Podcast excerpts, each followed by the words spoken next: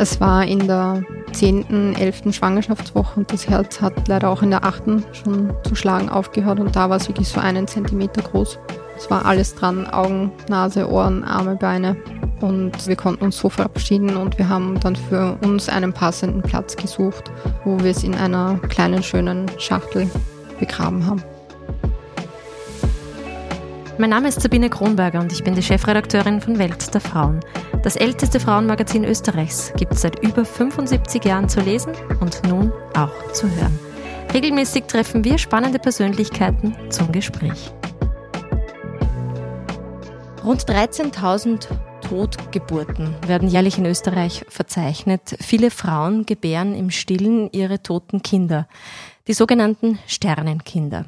Eine Frau, die diese schmerzliche Erfahrung bereits mehrfach machen musste, ist heute bei mir zu Gast. Sie ist mittlerweile glückliche Mutter. Sie geht mit ihrer Geschichte ganz offen um und sie hat sich auch beruflicherweise dieser Thematik verschrieben. Bei mir ist die psychosoziale Beraterin Christina Siebinger aus Wien. Schön, dass Sie heute da sind. Danke recht herzlich für die Einladung. Ich freue mich da zu sein. Frau Siebinger, als ich von Ihnen zum ersten Mal gelesen habe, da hat mich eine Zahl mitten ins Herz getroffen. Und zwar, dass Sie nicht nur eine Totgeburt, ein sogenanntes Sternenkind schon in Ihrem Leben erleiden mussten, sondern dass das schon viele Male passiert ist. Mögen Sie uns ein bisschen mitnehmen, wie der Wunsch zum ersten Kind mhm. da war und das zum ersten Mal Ihnen widerfahren ist? Sehr gerne. Mittlerweile eben kann ich sehr gut darüber sprechen. Ähm, wie Sie erwähnt haben, ich habe schon mehrfach Sternenkinder. Ich habe mittlerweile sechs Sternenkinder. Bei mir waren die ähm, Fehlgeburten sehr früh. Also es waren jetzt keine Totgeburten, sondern frühe Fehlgeburten. Mhm. Ähm, das heißt im ersten Trimester mhm. alle. Und unser Weg war, glaube ich, vom Kinderwunsch, als der begonnen hat, so wie bei vielen anderen, dass man erstmal die Verhütung weglässt und mal Zeit laufen mhm. lässt und schaut, wie es geht. Und mit der Zeit, die ins Land gegangen ist, ähm, ist der Wunsch immer stärker geworden und wir haben immer mehr versucht, ähm, was wir denn tun können, um zu unterstützen, damit das Kind kommt. Wie alt waren Sie da? Da war ich 32. 32. Mhm. Das ist ein Alter, in dem man Frauen üblicherweise zuschreibt, dass mit dem Kinderwunsch, Kinder zu gebären, Kinder zu empfangen, das ist ein leichtes. Das ist eine wunderbare Zeit. Wie haben Sie dann diesen ersten Verlust dieses ersten Kindes wahrgenommen oder wie, wie kann man das überhaupt wahrnehmen und heute vielleicht beschreiben? Wie erlebt man das als Frau? Also die, ich möchte nur kurz klarstellen, der Kinderwunsch hat angefangen mit 32. Ähm, mein erstes Sternenkind, da war ich dann 35. Mhm. Also da haben wir schon längere Zeit versucht und das war dann nach unserer ersten künstlichen Befruchtung, mhm. wo ich glücklicherweise sofort schwanger geworden bin. Mhm. Und wir waren auch sehr glücklich. Wir haben auch, ja, wir haben vorher immer gehört, ja, es gibt Fehlgeburten, aber wenn wir es doch schon so schwer hatten, ein Kind zu bekommen, schwanger zu werden, wird uns das doch wohl nicht auch noch passieren. Mhm. Und das, ja, es ist leider doch passiert, eben mehrfach. Und die Situation war bei uns die, dass wir ähm, zunächst eben die Kontrollen, die üblichen hatten, auch zum positiven Herzschlag, dass wirklich das Kind gesund und da ist. Mhm. Und dann bei der nächsten Kontrolle war eben dieser Herzschlag nicht mehr da. Und da hat es mir zu dem Zeitpunkt wirklich komplett den Boden unter den Füßen weggezogen. Weil ich kann es mir vorstellen, diese große Hoffnung, all das, was dem vorangeht, mhm. wenn Sie von einer künstlichen Befruchtung sprechen, da liegt so viel Hoffnung darin, mhm. oder? Ja. Was passiert in einer Frau? Was ist in Ihnen passiert, als dieser Herzschlag nicht mehr zu hören war? Also das erste war mal, dass die ganze Welt zusammengebrochen ist und man nichts mehr versteht, warum das jetzt passiert. Mhm. Und ja, die, die Trauer kommt, mit der, kommt gleich und auch mit der Zeit. Mhm. Ähm, ich habe auch sicher einige Tage gebraucht, um das wirklich zu realisieren. Also ich war dann noch bei einem zweiten Arzt, um nochmal Sicherheit zu bekommen, so ob mhm. wirklich das so passiert ist. Und dann sind halt erstmal die wirklich die großen Fragen ähm, in der Akutsituation, okay, was ist jetzt, wie geht es jetzt weiter, was passiert jetzt? Mhm. Und was passiert dann? Immer wieder berichten uns ja in der Redaktion von Welt der Frauen auch ähm, werdende Mütter oder Frauen, denen das passiert ist, dass diese Momente dann auch ganz tragisch sind, mhm. weil die Art und Weise, wie dann kommuniziert wird, dieses Unwissen, das im Raum ist, was passiert jetzt mit mir, was mhm. passiert mit dem Kind, wie kann dieses Kind zur Welt kommen, waren das auch Fragen, die Sie auf, auf jeden haben? Fall, also die, dieses Bewusstsein, dass das Kind ja zu, trotzdem zur Welt kommen muss, das war damals bei mir noch nicht so da. Mhm. Mittlerweile sehr wohl. Mhm. Aber damals wurden mir halt einfach von meiner Frauenärztin, meiner damaligen, ähm, die Möglichkeiten aufgezählt. Und die waren? Die waren, ich kann warten, ob sich von alleine was tut, mhm. aber leider ohne nähere Erklärung, was das dann wie, heißt. wie das abläuft. Oder ich kann Medikamente nehmen, die eben quasi das Ganze einleiten. Mhm. Oder ich kann ins Krankenhaus gehen, um eine Ausschabung machen, machen zu lassen. Mhm. Was denkt man in diesem Moment? Ich glaube, ich bin damals da gesessen und ich habe jetzt genau gar keine Ahnung, was ich will. Also mit der Zeit haben sich dann noch Fragen ergeben mit den Medikamenten. Wie hoch ist das Risiko? Gibt es da starke Blutungen? Wie stark sind die Schmerzen? Was bedeutet das für mich als Frau, genau. für meinen Körper? Wie mhm. ist das, wenn ich das zu Hause mache? Weil ich war damals in der Situation, dass ähm, wir da kurz am Freitag vor den Semesterferien mhm. bei der Ärztin waren und das passiert ist. Und sie mir gesagt hat, ja, also sie könnte nur, ich glaube damals waren es eben die Medikamente mir geben, aber sie ist dann nicht da, weil sie ist auf Urlaub. Mhm. Das heißt, sie hätte mich auch nicht operieren können. Mhm. Deswegen sind wir dann zu einem anderen Arzt äh, gegangen, der uns eben bei der künstlichen Befruchtung betreut hat und der hat mir da weitergeholfen. Mhm. Und im Endeffekt ist es dann eine Curettage geworden, also eine Ausschabung. Von welcher Größe sprechen wir bei diesem Kind, das Sie da in sich getragen haben? Damals war ich in der elf, also in der, in der neunten Woche hatten wir den positiven Herzschlag mhm. und in der elften Woche war er dann nicht mehr da, also irgendwann in den zwei Wochen. Mhm. Es war eigentlich immer so ein, immer bis auf einmal, so ein, ein sogenannter Mr. Board, also ein, ein mhm. un, unbemerkter mhm. äh, Verlust quasi. Mhm. Das heißt, ich hatte keine Schmerzen, ich hatte keine Blutungen. Wenn wir nicht den Ultraschall gemacht hätten, wären wir noch nicht drauf gekommen. Mhm. Und demnach, ähm, da war das Baby ungefähr ja, so sieben Millimeter bis ein Zentimeter irgendwo in dieser Gegend. Wird Wie wird man nach so etwas aufgefangen? Uns haben Frauen berichtet, in manchen Kliniken bekommt man dann so etwas wie ein Stofftier, ein Kuscheltier, um etwas zu umarmen, etwas in der Hand zu haben. Wenn es möglich ist, ähm, darf man es noch sehen, beziehungsweise darf man es auch für sich mit nach Hause nehmen und eine Form des Begräbnisses oder des Abschieds wählen. Es gibt auf vielen Friedhöfen schon die Möglichkeit, Sternenkinder auch zu verabschieden mit schönen, ähm, auch steinen, gläsernen Skulpturen. Aber lange gab es das gar nicht. Wie ist in Ihrem Fall damit umgegangen worden? Wie haben Sie das erlebt? Also aufgefangen bin ich vor allem durch meinen Partner worden mhm. ähm, und auch durch unseren Arzt, mhm. Der sehr, sehr unterstützend war. Mhm. Ähm, sonst war im Krankenhaus direkt eigentlich gar nichts. Mhm. Die betreuende Schwester hat immer wieder mit mir gesprochen und hat auch dazu ein bisschen beigetragen, aber sonst war nicht wirklich was. Nachher bin ich dann ähm, zu der Psychotherapeutin vom Kinderwunschzentrum gegangen, um das auch ein bisschen zu verarbeiten. Aber in diesem Moment stelle ich mir vor, jede Frau, die schon einmal auch geboren hat oder die in einer Situation war, in der es vielleicht einmal lebensbedrohlich war oder in der eine Krisensituation, ein Wendepunkt eingetreten ist im Leben, da kommen doch unglaublich viele Gefühle zusammen. Ich ja. vermute, da ist Ver Verzweiflung dabei, da ist Angst dabei, da ist eine unfassbare Traurigkeit und auch ein Gefühl des Alleinseins. Was kommt da alles zusammen? Wie haben Sie das heute aus der Retrospektive wahrgenommen? Eben alle diese Gefühle, die Sie beschrieben haben und noch dazu die große Frage, habe ich was falsch gemacht? Mhm, habe ich was falsch gemacht, dass, dass mein Kind in meinem Körper nicht leben konnte. Mhm. Das waren eigentlich sehr oft die Gedanken. Also auch die Schuldfrage. Ja. Habe ich etwas gemacht, dass das ähm, ausgelöst haben genau. könnte? Habe ich irgendwas nicht gemacht, wodurch es besser gewesen wäre? Habe ich irgendwas gemacht, dass es ausgelöst hat oder das nicht günstig war? Und gab es da irgendjemanden, der Ihnen diese Schuld, diesen schweren Rucksack von den Schultern nehmen konnte? Im Endeffekt die Zeit.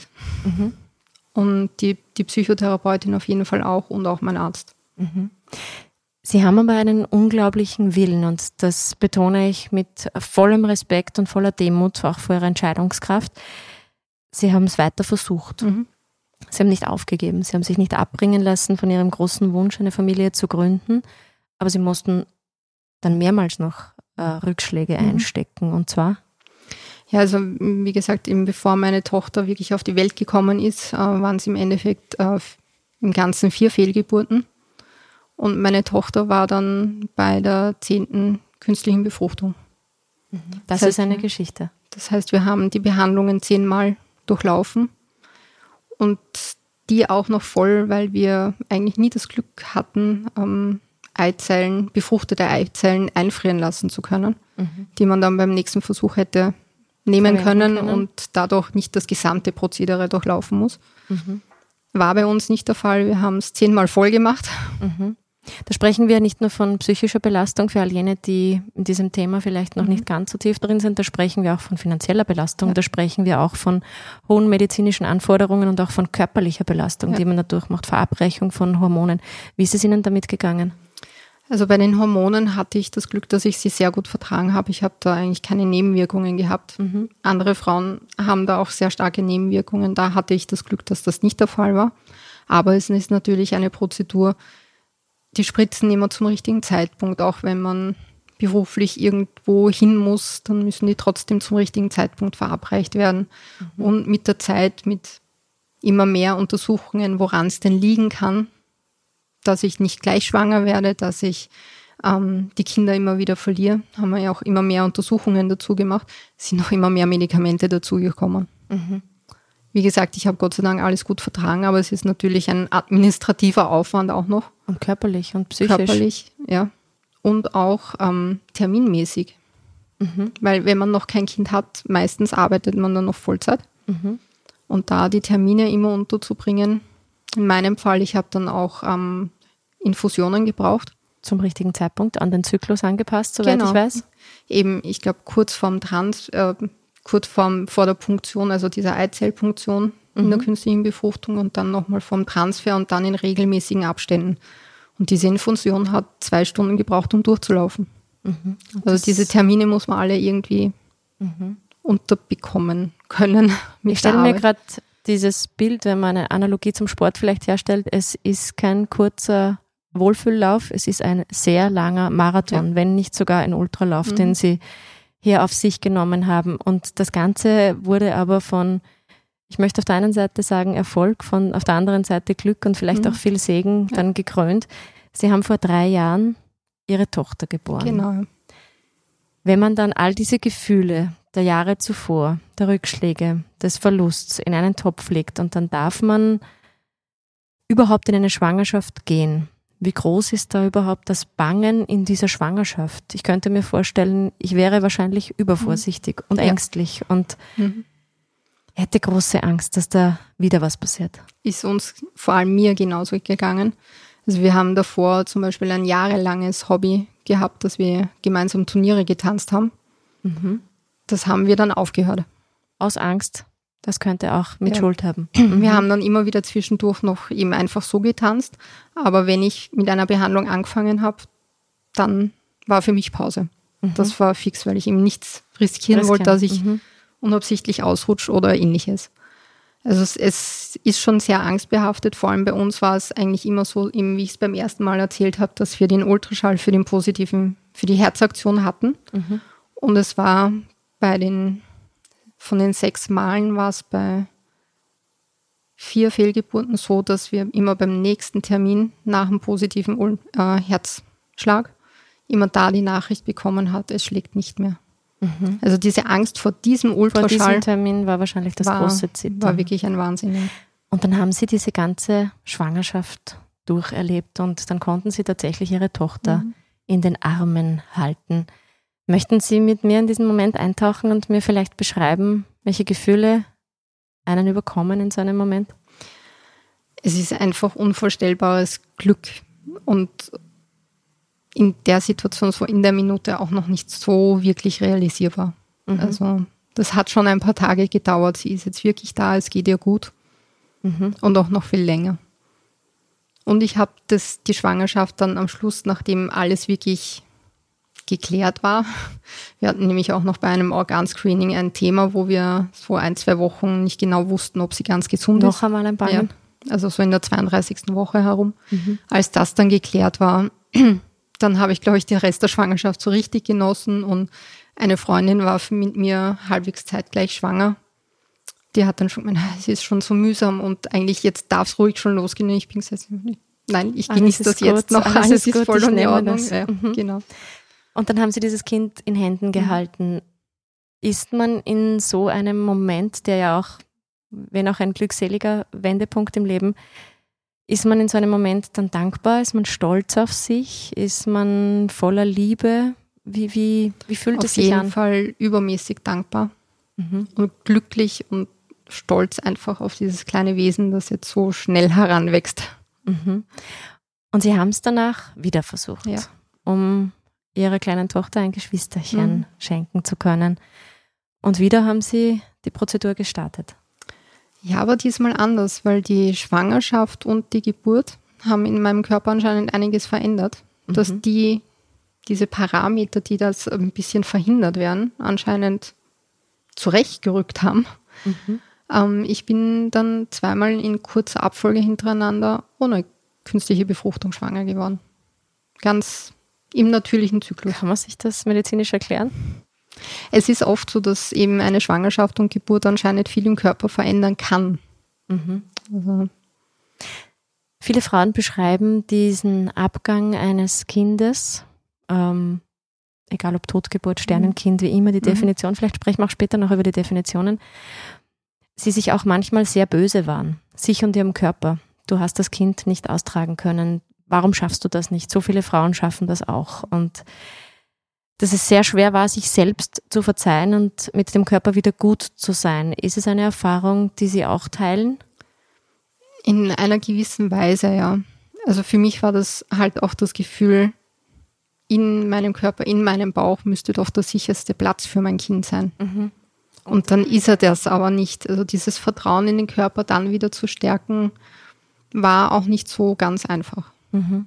Es wird zur Kopfsache, oder? Auch sehr stark, ja. Mhm. Das heißt, Sie haben jetzt nach der Geburt Ihrer Tochter wieder Totgeburten erlebt oder ja, Kinder verloren, also Fehlgeburten. Also, Vielleicht definieren genau. wir das einmal gemeinsam. Genau. Ähm, ich habe gefunden in der Definition mehr als 500 Gramm. Äh, wenn ein Kind wiegt, mhm. spricht man von einer Totgeburt. Das ist grundsätzlich meistens erreicht äh, etwas nach der 24. Genau. Schwangerschaftswoche. Mhm. Was genau ist jetzt ein Sternenkind? Sternenkinder sind sie alle. Alle, die zu früh gehen, entweder im Mutterleib, bei der Geburt, nach der Geburt. Alle Kinder, die viel zu früh sterben, das sind die Sternenkinder. Die Fehlgeburten? Fehlgeburten auch, die eben ganz früh passieren. Mhm. Eben diese, diese Definition Fehlgeburten ist eben dieses unter 500 Gramm oder ich glaube eben so vor der 24. Woche. Mhm. Ähm, das ist eigentlich die Definition und das ist, glaube ich, einfach vor allem eine Definition für, also das Rechtliche, weil da einfach auch Mutterschutz dranhängt mhm. und das ähm, Wochengeld. Mhm. Also, Eigentlich unfassbar. Ja. Das für da können ein paar Gramm Ausschlag geben. Dass ein paar Gramm darüber entscheiden dürfen, ob, ob man eine Mutter dann auch noch eine Pause einlegen genau. darf, um das Erlebte mal mhm. zu verdauen. Auch vielleicht ein Punkt, der überdacht gehört, oder? Da sind momentan gerade einige Aktionen ähm, schon in Bewegung. Weil es ist ja auch ähm, so, eben wenn man eine Fehlgeburt, also unter 500 Gramm hat oder vor der 24. Woche, dann ist es quasi das Gutdünken vom betreuenden Arzt, wie lange man in Krankenstand gehen kann. Mhm. Und es gibt keine gesetzliche Bestimmung mhm. dazu. Mhm. Wie ist es Ihnen in diesen Zeiten danach gegangen? Möchte man nicht einmal in so einem Moment dann die Welt hinter sich einfach wegdrängen und sagen, ich möchte jetzt für mich sein, ich muss mich erst sortieren, ich muss mich wieder ausrichten, ich muss mich wieder aufbauen? Teilweise, also eine Zeit lang, ich habe meistens so zwischen ein und eher zwei Wochen war ich dann in Krankenstand meistens. Und dann habe ich für mich entschieden, dass es mir gut tut, mich abzulenken. Mhm. Und das war halt damals dann die Arbeit. Die Arbeit. Mhm. Sie haben mittlerweile beschlossen, diesen Inhalt auch nicht nur zu Ihrem Lebensinhalt, der ohnehin mittlerweile ist, das ist ein Stück Ihrer Geschichte, sondern auch zu Ihrem Arbeitsinhalt mhm. zu machen. Sie sind psychosoziale Beraterin und begleiten nach Fehlgeburten beziehungsweise bei Kinderwunsch. Ist das eine Nische, die vielleicht noch überhaupt nicht so entdeckt ist? Wenn man, wenn wir mit Frauen sprechen, dann haben wir das Gefühl, fast jede Frau oder jede zweite, dritte Frau hat schon mal eine Fehlgeburt, mhm. einen Abgang, ein Kind in den Sternenhimmel entlassen, aber es wird kaum darüber gesprochen. Wer kommt ja. zu Ihnen tatsächlich? Wen begleiten Sie da? Also generell, mir ist es auch so gegangen, wie ich dann angefangen habe, darüber zu sprechen, kam sehr oft zurück. Ja, ist mir auch passiert, habe ich auch gehabt. Und davor hatte ich keine Ahnung davon. Und ähm, deswegen, auch deswegen, weil ich damals sehr stark gesucht habe, ähm, wo ich Unterstützung bekommen kann und eigentlich so gut wie nichts gefunden habe. Darum war es mir dann ein Anliegen, in die Richtung etwas zu machen und das anzubieten, weil, wie gesagt, ich weiß, wie viele Frauen auch vom Kinderwunsch betroffen sind. Ich kann mich da an Zeiten erinnern, vormittags im Kinderwunschzentrum und das Wartezimmer war brechend voll. Mhm. Und auch vor allem eben nach den Fehlgeburten, dass jemand zum Reden da ist, dass man schauen kann, wie, wie kommt man wieder zu dem Vertrauen in sich, wie kann man weitermachen. Was ist denn die größte Sorge oder die größte Last, die eine Frau in sich trägt, wenn es nicht möglich ist, schwanger zu werden oder wenn sie immer wieder die Föten verliert? Ich glaube, beim, beim Nicht-Schwanger-Werden ist es das, ob man jemals überhaupt eben ein Kind in sich spüren darf und auf die Welt bringen darf, ein eigenes. Mhm. Und wenn man die Kinder immer verliert, ob man jemals eben ein lebendes, lachendes, weinendes, schreiendes Kind im Arm haben, halten darf. Also so ist es mir zumindest gegangen. In Bezug auf die Weiblichkeit, wenn uns Leserinnen berichten, dass es eine gewisse mhm.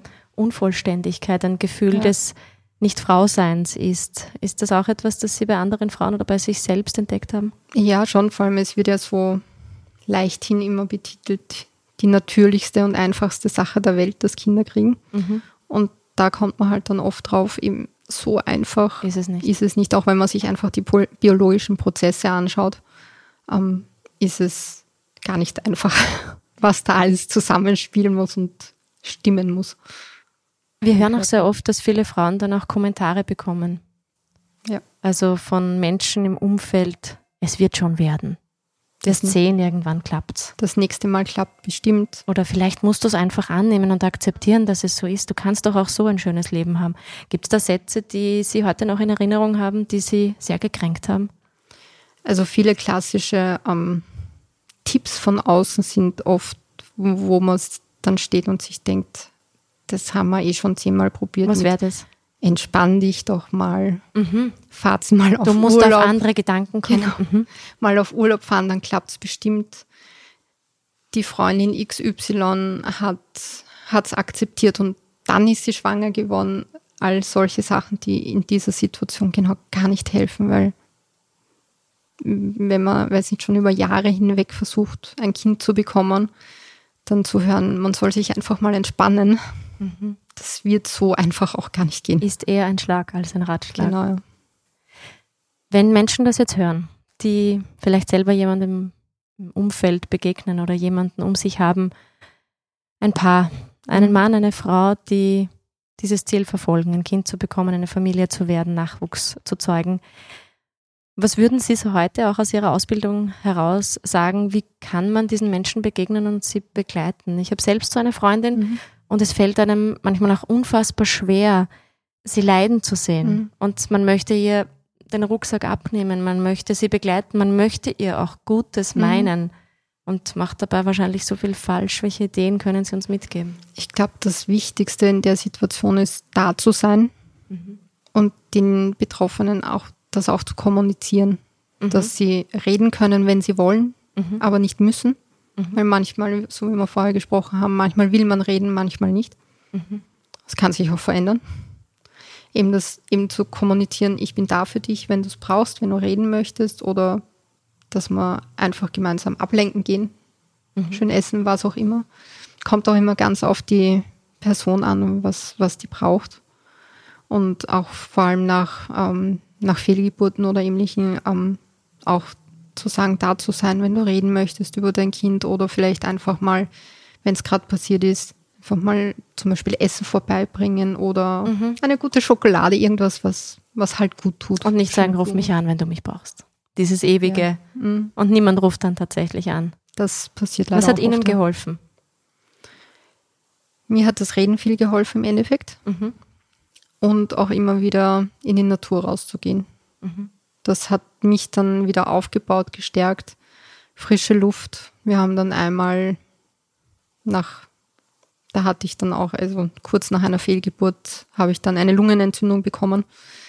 Das hat sehr, sehr lang gedauert leider. Und da haben wir dann beschlossen, okay, und jetzt machen wir einen Urlaub. Mhm. Und da sind wir dann nach Irland gefahren und haben uns so richtig den Kopf frei bekommen auch. Mhm. Das hat uns geholfen. Mhm. Ich kann mir auch vorstellen, dass es für einen Mann, für einen Partner, eine Partnerin, wie auch immer mhm. das Leben gestaltet ist, auch keine einfache Sache ist, den Menschen, den man liebt, an seiner Seite so mhm. leiden zu sehen und auch zu spüren, unser Familienglück hängt von ihr ab, von ihrem Körper, von dem, was jetzt möglich ist bei ihr, bei uns. Mhm. Haben Sie manchmal auch gespürt, dass Ihr Mann mitgelitten hat? Auf jeden Fall. Also er hat die ganze Zeit mitgelitten, weil auch die Partner, in die meistens oder oft halt die Männer, werden ja auch Väter und sind auch Väter, sind auch Sternenväter, was aber noch weniger gesehen wird in der Gesellschaft. Mhm. Also das, das ist sicher auch ein Thema. Und er hat halt auch oft das Problem gehabt, er wollte mir helfen, aber er konnte teilweise einfach gar nicht. Mhm. Weil er konnte mir nichts abnehmen. Er, das Körperliche war alles bei mir. Mhm. Und da, das konnte er auch nicht ändern, auch bei unserem letzten Sternenkind vor eineinhalb Jahren. Da hat er mir insofern geholfen, dass er sich um unsere Tochter gekümmert hat.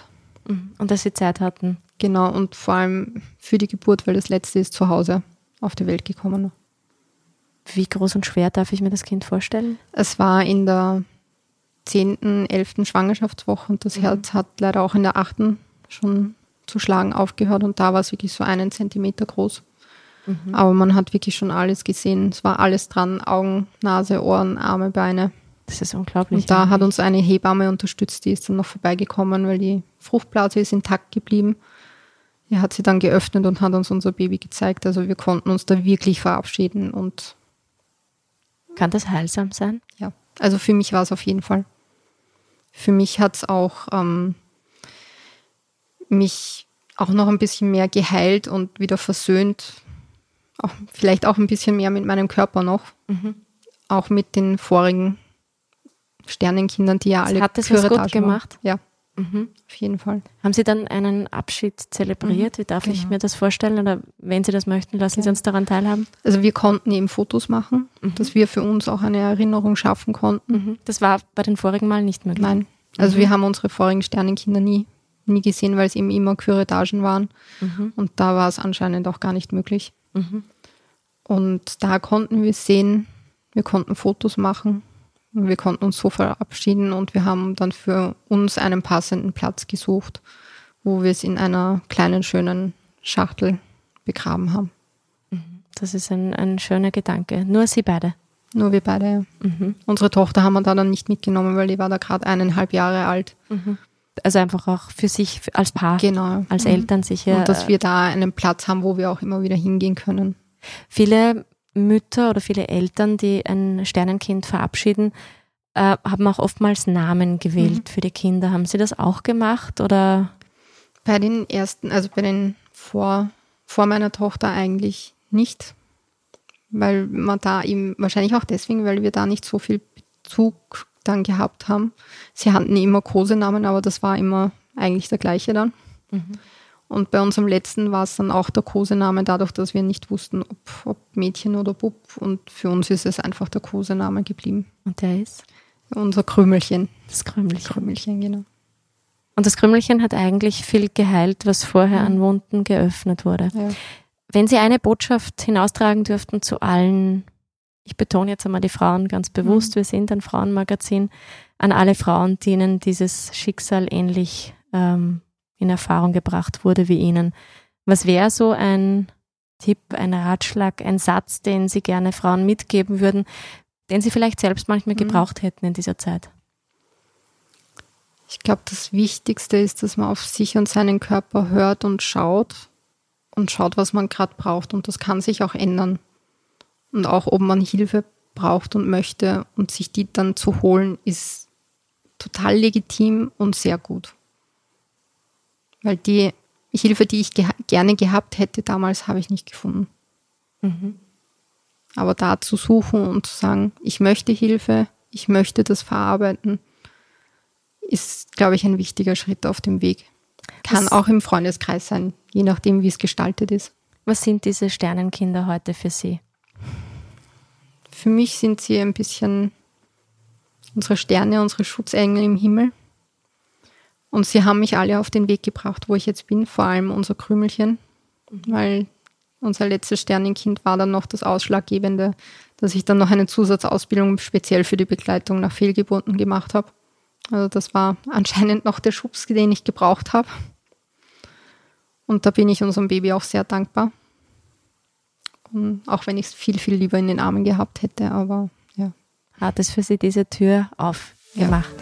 Ja, Sie haben heute die Tür aufgemacht äh, zu unseren Herzen. Sie haben uns ein Thema näher gebracht, das vielfach im Alltag weggeschwiegen wird oder vielleicht auch manchmal für viele Frauen sehr schambehaftet ist oder vielleicht auch mit der eigenen Verletzlichkeit und Verwundbarkeit verbunden ist. Ich danke Ihnen sehr herzlich zum einen für dieses wirklich sehr berührende Gespräch und zum anderen, dass Sie tagtäglich jetzt Frauen und Familien unterstützen, wenn sie diesen manchmal auch sehr schweren Weg gehen. Herzlichen Dank für dieses wunderbare Gespräch. Dankeschön für die Einladung.